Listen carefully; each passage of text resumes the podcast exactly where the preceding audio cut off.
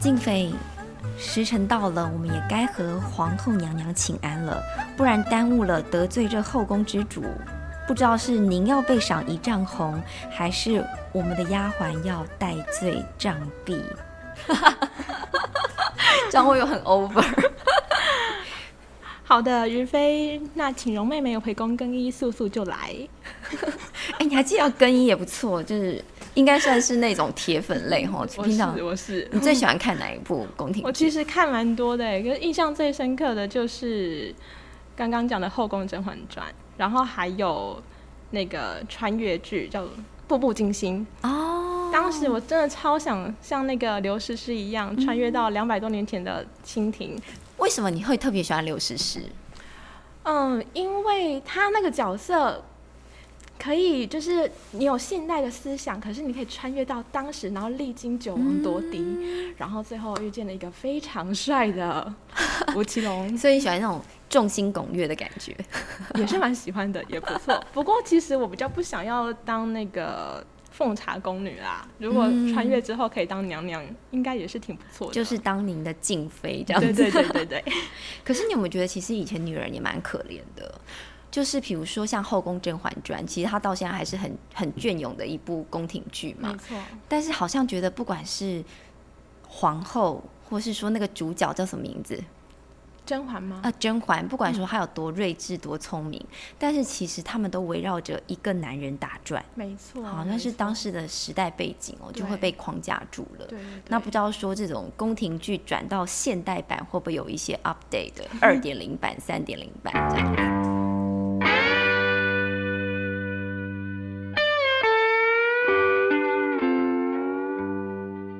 您好，欢迎收听由大爱电视、大爱新闻所直播的 Parkes 节目《无噪驾驶》。一百种看世界的眼光单元，我是主持人刘芳瑜。今天很高兴为您邀请到外电编译黄静婷，她今天有一个别名叫做静妃。那我们这个开场大家应该也很清楚，我们要聊的是现代宫廷剧。那就先用短暂的时间为大家梳理一下国际新闻。要谈的是有关于英国的菲利普亲王，他在四月九九号的时候撒手人寰嘛。那其实他是病逝的，所以没有办法说他是安详辞。是哦，因为他到了晚年以后，其实身体状况一直都不太好。而在他过世的前一个月呢，其实才刚刚动完心脏手术。那如今过世之后是享其寿九十九岁。那这个短暂的新闻梳理之后呢，其实大家比较想要知道的是。宫墙里的世界到底是如何？好比说，像是大家很好奇的伊丽莎白二世，还有菲利普亲王，他们是不是真的就有如我们外界所想象，是现代的王子与公主的浪漫爱情史？那可以请静婷跟我们聊聊他们第一次相遇吗？有像韩剧一样浪漫吗？我觉得其实他们的相遇。是非常浪漫的，应该是不输韩剧哦。其实伊丽莎白二世跟菲利普亲王他们是远房亲戚，就跟古代清朝一样啊，有皇室血统有关系的人，就很容易会有联姻关系。可是他们中间近亲通婚应该还好吧？就是智能发展方面，看起来目前是还可以啦。那刚刚说到他们是远亲嘛，因为他们的曾曾祖母是同一人，也就是我们说阿奏。的妈妈啦，那其实他们第一次相遇的时候呢，是伊丽莎白二世她八岁的时候，好小，对，那时候还好，只是一面之缘而已。过了五年，十三岁的时候再看到菲利普，当时菲利普是十八岁，长得非常非常帅气，让伊丽莎白真的是非常的仰慕倾心，然后两个人就展开了长达六年的书信往来。怎么办？我这样会有点透露我的年纪。你刚才说他们八岁相遇，然后到了十七、十八岁，很像以前的那个。婉君这部明初的剧就很像那种，很像明初时代那种，好像两小无猜这样的感觉，而且会觉得好像伊丽莎白二世她是外貌协会，是不是？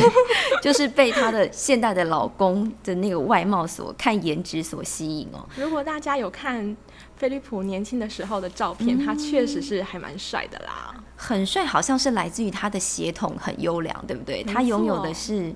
希腊还有丹麦的血统，然后难怪会帅到那种让伊丽莎白二世就是没有办法不想错过这样。对对对对，而且其实菲利普亲王他也很特别，因为他其实自己呢也有王位的继承权，但是他现在变成了伊丽莎白的老公，相对他就是得要放弃自己的王位继承权，而且变成是好像被招赘了，招赘到英国，变成好像是英国的第一赘婿。为什么他甘愿这样做啊？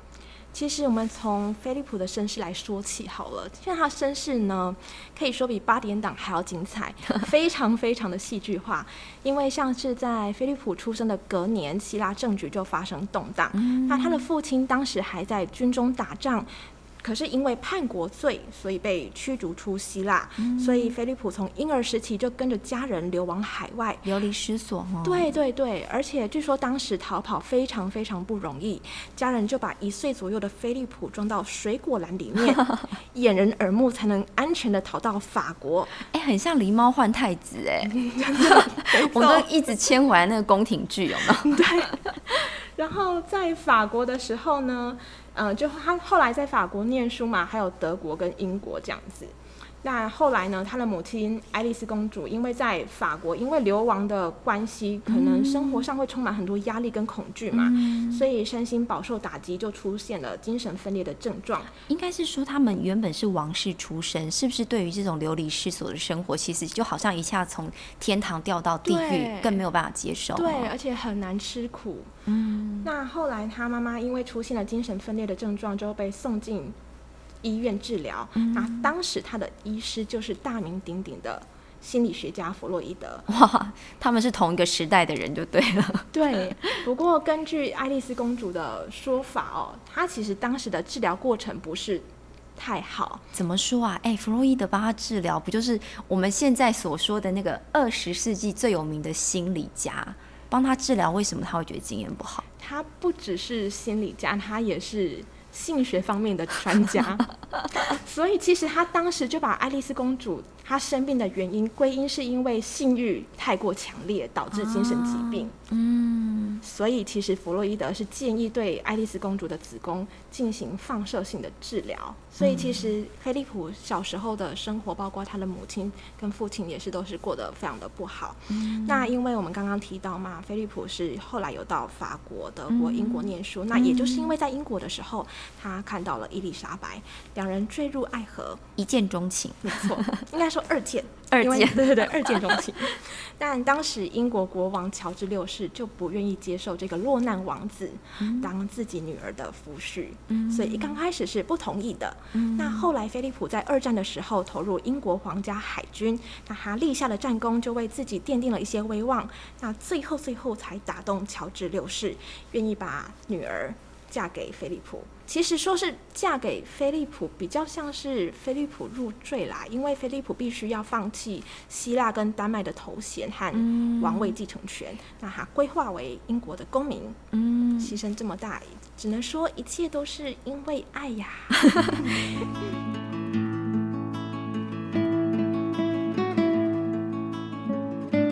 表面上看来如此，然后好像是就是为了爱情，然后落难王子变成一个英国的现在的呃伊丽莎白的另一半。但刚才静婷你有讲到说，这个二战菲利普亲王他在二战的时候表现相当亮眼，所以会让我想到战争与和平或战争与爱情。嗯，或许他们的爱就是在这个烽火连天当中才蔓延出来，而且才有办法就是定终身哦。那怎么讲说他有加入二战，然后反而就是备受青睐，有发生？什么比较精彩的故事吗？嗯，是有的。在菲利普从军的过程呢，他是在地中海舰队和太平洋舰队，他的表现非常出色。据说有一次，菲利普啊服役的船舰在黑夜中遭到猛烈的炮火攻击，船舰的侧面被击中，船上有一百六十三个人，想说啊，他们的生命可能就到此为止了，the end 了这样子。对，那这时候菲利普灵机一动，他叫人拿了一些木板。然后捆绑在一起，做成木筏的样子，接着在上面绑上烟雾弹，往海上发射。结果这招让敌方以为冒烟的木筏就是英国的船舰，炮火全部集中在木筏上面，那菲利普的船舰就因此逃过一劫。这招跟草船借箭有异曲同工之妙哦，真的有一点像是三国时代诸葛亮在世的既视感啊。所以应该说他是西方在世的诸葛亮，而且其实我记得诸葛亮在史实上面他也是一位美男子，而且你记不记得其实有演过梁朝伟有演过诸葛亮？是不是三国时国那个？对对对，所以或许哦，就是帅哥帅哥之间的话，就是英雄惜英雄这样子，而且都喜欢用这招草船借箭，致敬的意思。所以后来他就是因为这一招。西方诸葛亮这一招猛招，所以他就真的呢就娶到了伊丽莎白二世，两个人顺利的结为连理了。那他们的婚姻其实也写下了英国史上最长的皇室婚姻，我们知道长达有七十三年，这不容易耶。七十三年你都要面对同一个人，一个人。其实说。哦，表面听起来好像很温馨、很有爱，但其实好像有一点可怕哈。而且这时候就要讲到了，到底菲利普亲王他有什么魅力，可以让这个伊丽莎白二世什么人都不要，就是要他？好像当初最初就是爱上了在网球场场上的他，好像驰骋运动啊这样的英姿，还有他的言语。对，伊丽莎白二世觉得他很幽默，没错，但其实。一体两面，好像有一点口无遮拦。好比说，其实我们看到很多房间都会说，菲利普亲王好像是 UFO 的头号铁粉嘛，嗯他就是深信不疑这种外太空的事情，然后还会订阅杂志，对，就是和王室的这种拘谨好像是大相径庭的。嗯，还有他其实也有很多地域梗，而且他喜欢开种族还有性别歧视的玩笑，是不是？对。比如说性别歧视的部分，它有歧视女性的成分。他曾经说过，英国的女人不懂做饭，不仅是性别的部分，种族的部分他也有。比如说，他曾经问苏格兰驾训班的教练：“你要怎么样不让当地人喝酒，才能通过驾训考试？”好像就是在安奉当地人很爱喝酒上路一样。我觉得这有点自以为幽默哎。其实我们知道说比较高端的玩笑，其实是开自己的玩笑，悠自己一默。可是。菲利普亲王怎么好像都在开别人的玩笑，而且他都忘记自己的身份，他还去开种族之间，其实这很容易就会引起一些纷争了。对，但是其实菲利普也是很喜欢自嘲啦，他也不是每次都拿别人开玩笑。像有一次啊，他就跟一对夫妇聊天，男方就很谦卑的说啊，我太太是哲学博士，比我杰出多了。那菲利普就笑着说，太太比较厉害的情况。我家好像也有 哦，这点不错，这点有加分回来。有有有，对，而且比较温文儒雅的感觉。对对对，那还有还有再帮他加点分。他还有说过，嗯，他对于婚姻的看法，他是觉得婚姻必备的条件是宽容。然后他说，你们从我身上就看得出来了，女王是多么宽容的一个人啊，消遣自己是多么不称职的丈夫这样子。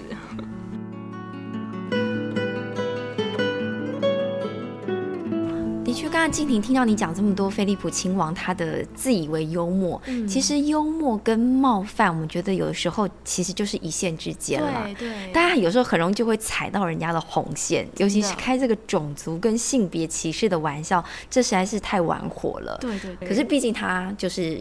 生活在欧洲，嗯，哦，然后是伊丽莎白女王的另一半，他们又结离了七十三年，其实走过了风风雨雨嘛。